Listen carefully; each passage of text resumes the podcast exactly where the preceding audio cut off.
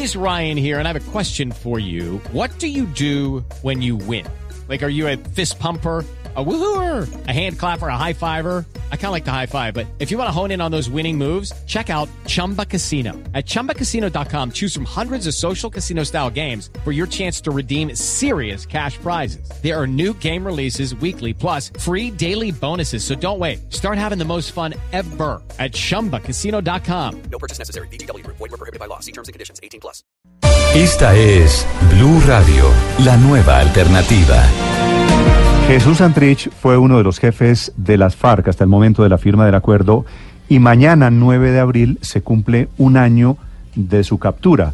Fue detenido con fines de extradición, recuerden ustedes el escándalo, después de ser eh, pillado en unos videos en donde aparecía supuestamente negociando un cargamento de cocaína hacia los Estados Unidos. Se encuentra desde entonces en la cárcel La Picota de Bogotá. Su caso ha puesto en crisis el proceso de paz y ha generado toda clase de debates. El último fue hace más de un mes cuando fue detenido un fiscal que en teoría, según dijo la fiscalía en su momento, estaba incidiendo en contra de la extradición de Santrich. Señor Santrich, buenos días. Bueno, de mi parte, un saludo a todo el equipo de trabajo de Blue Radio, deseándoles éxito en sus labores y aprovecho para saludar a la audiencia y a quienes se encuentran mm. en los espacios territoriales, en los puntos de reagrupamiento y a nuestra militancia. En fin, a todos quienes nos escuchan. Señor Santrich, ¿usted o alguien cercano a usted había hablado con Bermeo o con alguien de la Justicia Especial de Paz para influir o para evitar su extradición hacia Estados Unidos? No, mire, si ya el mismo fiscal general de la Nación ha dicho que yo no tengo nada que ver en ese suceso. Yo entiendo que esto es una secuencia, el primer montaje en el que me vinculaban con un cartel mexicano, luego la famosa pérdida del correo a través de 472 que simplemente era que se estaban dando tiempo para hacer este nuevo montaje que no les resultó o quién sabe si hay algo todavía ahí pendiente, pero de momento lo que se ha dicho y está claro es que fueron iniciativas de la Fiscalía, fueron dineros de la Fiscalía y en fin, el montaje para mí sin duda es de la DEA y de la Fiscalía. Sí, eso es cierto, señor Santrich, pero también lo es que el fiscal que está investigando el caso Bermeo, esa declaración que usted, a la que usted se refiere la dijo aquí Néstor Humberto Martínez, pero el fiscal del caso Bermeo dijo que el fiscal de la JEP, el señor Bermeo, sí había intervenido para que la carta del Ministerio de Justicia pidiendo las pruebas sobre su caso se, eh, se extraviara, que esa fue una decisión que allí le metió la mano Bermeo. ¿Usted cree que eso fue un golpe de suerte, que esa carta rogatoria se hubiese extraviado?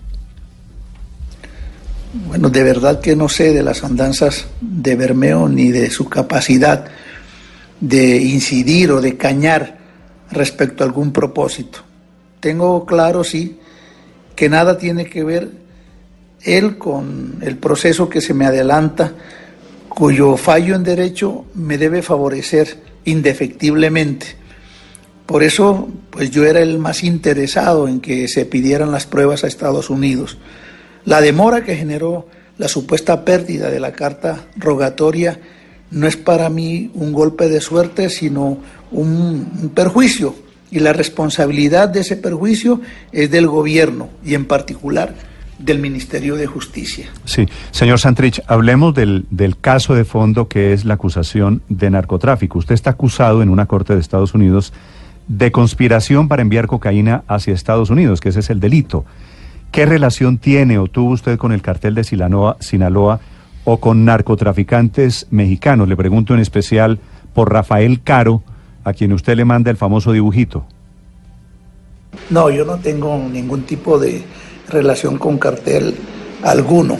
El fiscal, desde el primer momento en que me capturó, dijo que tenía pruebas irrefutables de esa conexión y de que yo estaba vinculado a un negocio que luego el indictment que manda a los Estados Unidos lo desmiente en la medida en que nunca hubo cocaína, en que nunca hubo dinero y nunca hubo eh, representantes de, de ningún cartel. Todo fue una ficción que lo pasaron como noticia verdadera y es lo que pretenden seguir afianzando. Este ha sido un año de un proceso en el que nadie me ha podido presentar una sola prueba en que yo tenga algún tipo de vínculo con el narcotráfico. Y esa prueba no la van a conseguir ni aquí ni en los Estados Unidos sencillamente porque no existe tal vínculo. Señor, señor Santrich, ¿cuál es la versión suya del dibujo que usted le hace a Rafael Caro, que era el jefe del cartel del Sinaloa?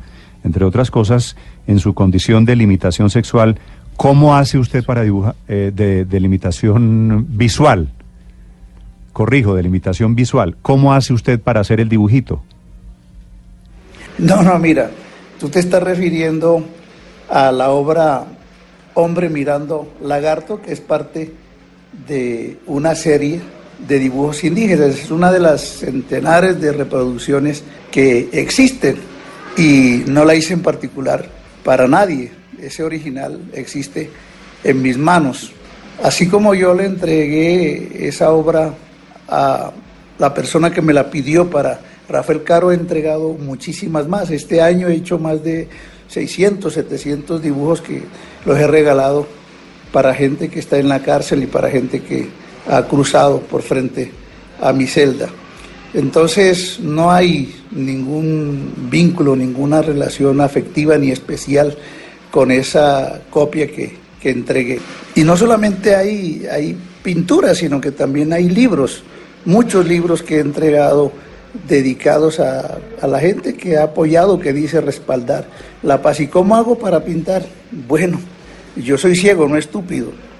Yo pinto desde, desde niño, desafortunadamente se me ha presentado este síndrome, pero no por ello he perdido mis capacidades. Yo te invito a que leas mi, mi, más reciente libro que se llama Con los ojos del alma, en donde explico la técnica, los procedimientos y de pronto en otro momento yo te puedo explicar cuál es el tipo de sensibilidad que tengo como artista, no solamente en la pintura, sino en la música, en la poesía y en otros escenarios de la creatividad intelectual. Sí, señor Santrich. ¿Cuál es su relación con Marlon Marín, el sobrino de Iván Márquez, que hoy está en Estados Unidos declarando en el proceso por narcotráfico en su contra? Mm, bueno, esa es una relación que se desarrolla en el marco de las necesidades de impulsar los proyectos productivos para las zonas veredales donde se encuentran los excombatientes. Él se acercó, como muchas otras personas, a proponer iniciativas eh, en ese momento eran iniciativas sobre granjas econativas y acercó a varias personas, supuestamente empresarios, y así fue como acercó a los famosos empresarios que están envueltos en esta trama del fiscal general de la nación. Pero usted sabía que Marlon Marín se reunía con Rafael Caro y con otra gente del cartel de Sinaloa? Mira, a iniciativa de Marlon Marín yo me reuní dos veces dos reuniones breves de unos 20 minutos cada una, en la que se me presentó un personal como empresarios mexicanos. El nombre de Rafael Caro es un nombre incidental, es decir, se supone que era quien, quien encabezaba ese grupo de empresarios y lo que se me presentó fueron iniciativas de proyectos productivos y ya te dije hace un momento granjas econativas. No tenía ningún otro tipo de significado ese nombre para mí. Pero lo particular de todo esto es que ya con el desarrollo del proceso nos damos cuenta que nunca hubo ningún Rafael Caro que enviara ningún emisario para hacer propuestas de proyectos de respaldo a la paz, sino que fue toda una invención una novela creada por la DEA, creada por la Fiscalía, nunca hubo eh, cocaína, nunca hubo negociación alguna y de hecho yo jamás hablé con esas personas de, temas distintos a las granjas econativas. Eh, señor Santrich, eh, a propósito de los empresarios que usted menciona, eh, usted en su momento dijo que no conocía a Armando Gómez y Fabio Yúñez, que finalmente fueron detenidos y están en la picota por, este caso, pero después apareció una foto suya con ellos. ¿Cómo lo explica? Bueno, yo he puesto a analizar la foto y me dicen compañeros que habitaban conmigo que efectivamente esa es una de las tantas reuniones que se dieron ahí en el sitio de actividad pública de la casa que nos había dado el gobierno para habitar, ahí habían cámaras, ahí había control policial y Pues ninguna reunión hice yo diferente a estas que tienen que ver con el, pulso, con el impulso de los proyectos de reincorporación de los guerrilleros. Yo creo que eso también se le pudiera preguntar a las personas que están ahí en la fotografía, que entre otras cosas están posando. Se ve que es una foto desprevenida, sin ninguna malicia. Entonces ahí está el señor Yunes, ahí está el señor Marlon Marín y dos personas más que, que no hemos logrado identificar quiénes son, pero reitero, todas mis reuniones se dieron en el marco del impulso a, al proceso de reincorporación. Yo reiteraría que para mí el señor Yunes aparece eh, en mi vida en relación con este proceso, o sea, no lo tenía claro en mi mente, no lo tenía registrado como un amigo, como una persona con la que tuviera eh, profundos relacionamientos y reitero, todo lo que hablamos tuvo que ser en relación con los proyectos productivos, que era para lo que hacía ese tipo de reuniones públicas, porque eso era con el control policial en la entrada y salida de mi residencia. Y a, al respecto de este tema, en estos días me leyeron un, un artículo de prensa de un periódico nacional en la que el señor Yunes pide que lo escuchen, que él quiere decir toda la verdad sobre el caso en que está involucrado. A mí me parece que sería sensato que lo escuchen a ver qué, cuál es la versión que él tiene de esta temática, de estos asuntos. En algún momento, señor Santrich, en esas reuniones de las que usted habla, la- que se las grabó la DEA además, ¿se habló de un pago de dinero? Bueno, mira, yo no sé hasta dónde tenga la nariz o las manos metida la DEA y qué tanto de mi vida tengan grabado, pero yo nunca he hablado de negocios y de dinero, menos que tengan que ver con narcotráfico. Si existe algún video grabado por el fiscal, como él dice, pues que, que lo aporte, que lo haga ver y escuchar, porque te repito, siempre hablamos de negocios productivos en las dos reuniones que hicimos con estos señores de, de este montaje y recuerdo que en alguna de ellas, en la segunda, ellos hablaron de hacer las inversiones de un solo chingonazo. Y estas podemos decir que eran propuestas unilaterales que nosotros escuchábamos porque en últimas debían tener el visto bueno del gobierno y así se les reiteró y así se les hizo saber. Señor Santrich, cuando ustedes estaban en las FARC antes de la firma del proceso de paz, ¿en algún momento tuvieron como socios a carteles del narcotráfico mexicanos? Mira, yo no soy un narco, yo soy un revolucionario. Jamás en mi vida he tenido ningún tipo de vinculación con cartel ni de la droga de- ni de ningún tipo de actividad ilegal, ni antes ni después de pertenecer a la guerrilla, mucho menos cuando dio el paso a la actividad política legal. No he tenido ni tengo en Colombia ningún tipo de investigación por delitos.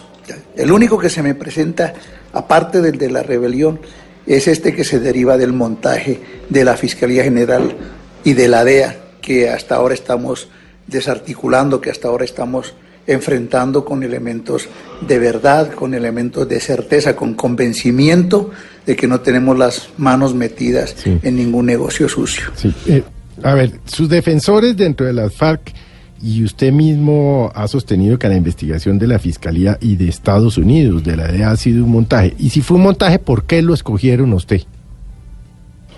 Es que no, no es que, que me lleva a pensar eso. Yo jamás he actuado en ilegalidad a partir de que firmamos el acuerdo de La Habana. Es más, cuando estuve en la guerrilla nunca estuve involucrado en ningún tipo de negocios de los que señalan las mentiras de Néstor Humberto Martínez Neira. En Colombia, por demás, existe la presunción de inocencia que me debe cobijar, Ah, agregando que ni la DEA ni el fiscal han puesto una sola prueba que le dé piso a las falacias, al novelón que crearon alrededor de mí. De todas maneras, en este proceso ya largo de un año que ha adelantado la JEP y que se ha demorado por las obstrucciones del fiscal, creo que todo eso ha quedado esclarecido. El fallo de la JEP debe, debe terminar en mi libertad, en mi absolución total, ni permitir que siga construyéndose el proyecto Pero- de paz en Colombia. Señor Santrich, pero si dependiese del gobierno, usted va a ser extraditado a los Estados Unidos. Eso por lo menos fue lo último que escribió en su cuenta de Twitter sobre su caso la propia ministra de Justicia. Dijo, procederemos su extradición en caso, en la medida en que la JEP y la Corte Suprema lo permitan. ¿Qué pasaría hipotéticamente si usted es extraditado a Estados Unidos? Bueno, yo denuncié que no solamente era una intención, sino una decisión. Y eso es muy grave. Ya hay efectos que se derivaron de este montaje y son efectos de generación de desconfianza, de pisotear la, la buena fe, el pacta sunt servanda. Se había querido por parte de la Fiscalía y del Gobierno extraditarme sin ningún tipo de prueba que indique que yo he estado vinculado al narcotráfico. Aquí hay simples testimonios falsos de agentes de la DEA, pero todo eso, repito, no ha tenido ningún tipo de material probatorio fáctico. Aquí las decisiones las debe tomar la Jurisdicción Especial para la Paz y atropellar cualquier decisión de esa jurisdicción sería terminar de hacer trizas el acuerdo de paz. Tenemos que mirar es cómo se evitan consecuencias eh, que profundicen ya la desconfianza que existe. Una de esas consecuencias, señor Santrich, es Iván Márquez, que debía ser senador, que decidió alejarse aparentemente del proceso de paz. ¿Usted ha hablado, habla frecuentemente con Márquez? Sí, consecuencias de la perfidia son los resguardos que gente nuestra ha tenido que hacer de sus vidas para poderse garantizar un camino en la construcción de la paz. Eso ha sido lo que le ha correspondido a Iván Márquez, a Oscar Paisa, a Romaña y a otros compañeros que han sido perseguidos, que han sido amenazados, pero siguen creyendo en la posibilidad de construir paz. Yo estoy en una celda de aislamiento, solamente tengo contacto con la gente que viene aquí, con quien me, quienes me escriben, con él no tengo forma de comunicarme, solo he tenido una correspondencia que es pública en la que él insiste en sus preocupaciones sobre el rumbo del país, en las violaciones que, que ha hecho el Estado del acuerdo de La Habana y en la necesidad de seguir luchando por hacer de ese, de ese acuerdo una realidad de beneficio para todos los colombianos. De todas maneras, yo entiendo las razones de quienes no están en la actividad pública presentes y aspiro que entre todos construyamos las garantías Señor. que les permita volver al escenario público, porque ellos siguen en Colombia luchando por la paz. Usted, señor Santrich, tenía una de las curules que le entregaron a las FARC por el acuerdo de paz, por el proceso de paz. ¿Usted cree que va a poder posesionarse algún día como congresista? No, no es que yo crea, yo tengo absoluta certeza, además no es algo que, que depende solamente de mí. El Consejo Nacional Electoral y el Consejo de Estado han dado garantía de mi investidura parlamentaria. Así que una vez logre la libertad, yo me posesionaré y actuaré atendiendo a la misión que me dieron no solamente mis compañeras y compañeros de las FARC, sino quienes votaron por mí en el Atlántico y quienes siguen creyendo en la posibilidad de un proyecto de reconciliación para Colombia. Sí, señor Santrich, ¿cuál es su relación hoy en día con Timochenko, el jefe de las FARC? Siempre me he sentido respaldado por mi partido y en especial por, por la base de excombatientes y de compañeros y compañeras que estuvieron integrando el proyecto guerrillero insurgente de FARC y que ahora integran el proyecto de Fuerza Alternativa Revolucionaria del Común. Aquí he tenido desde el principio el respaldo también de la dirección, en la asistencia jurídica, en la asistencia solidaria, en las visitas a la cárcel. Quienes no, no me pueden visitar me, me escriben. Mi relación es buena con toda la militancia y con la dirección de las FARC, incluyendo a Rodrigo Londoño, también es de respeto dentro de los debates que podemos tener, las posiciones políticas de pronto divergentes alrededor de, de la proyección que va teniendo el país en esta construcción de paz, pero dentro de esos parámetros de respeto tenemos una relación fraternal y de camaradería. Sí, una última pregunta, señor Santrich. ¿Ha pensado usted en otra huelga de hambre? Ya mañana cumple un año de estar encarcelado. ¿Qué va, ya, ya la hizo una vez, huelga de hambre. ¿Qué va a hacer si se sigue dilatando o si sigue esta puja de poderes alrededor de su caso. Ese es un supuesto negado. Yo no veo ese escenario posible si la Jurisdicción Especial para la Paz actúa en derecho. Sabemos que hay muchas presiones, presiones mediáticas, presiones de la embajada yanqui que actúan como un verdadero imperio, pero creo que la jurisdicción especial, si falla en derecho, debe darme no solamente la garantía de nuestra edición, sino mi inmediata libertad. De tal suerte, de tal suerte que a mi manera de ver, el proceso no tiene por qué llegar a la Corte Suprema de Justicia. Eso no debe ocurrir. Entonces no me hago el escenario de una huelga de hambre ni que se sigan produciendo injusticias. En mi caso, que son injusticias contra, contra el conjunto de las FARC y que son atentados contra el desarrollo del proceso de paz. Desde la cárcel Jesús Santrich esta mañana en Blue Radio, de la cárcel La Picota. Señor Santrich, gracias por aceptar la entrevista. Bien, gracias a ustedes. Otro saludo para toda la audiencia y mi invitación para que sigamos luchando con determinación por la paz de Colombia contra todos aquellos que quieren hundirla en el pantano de la perfidia.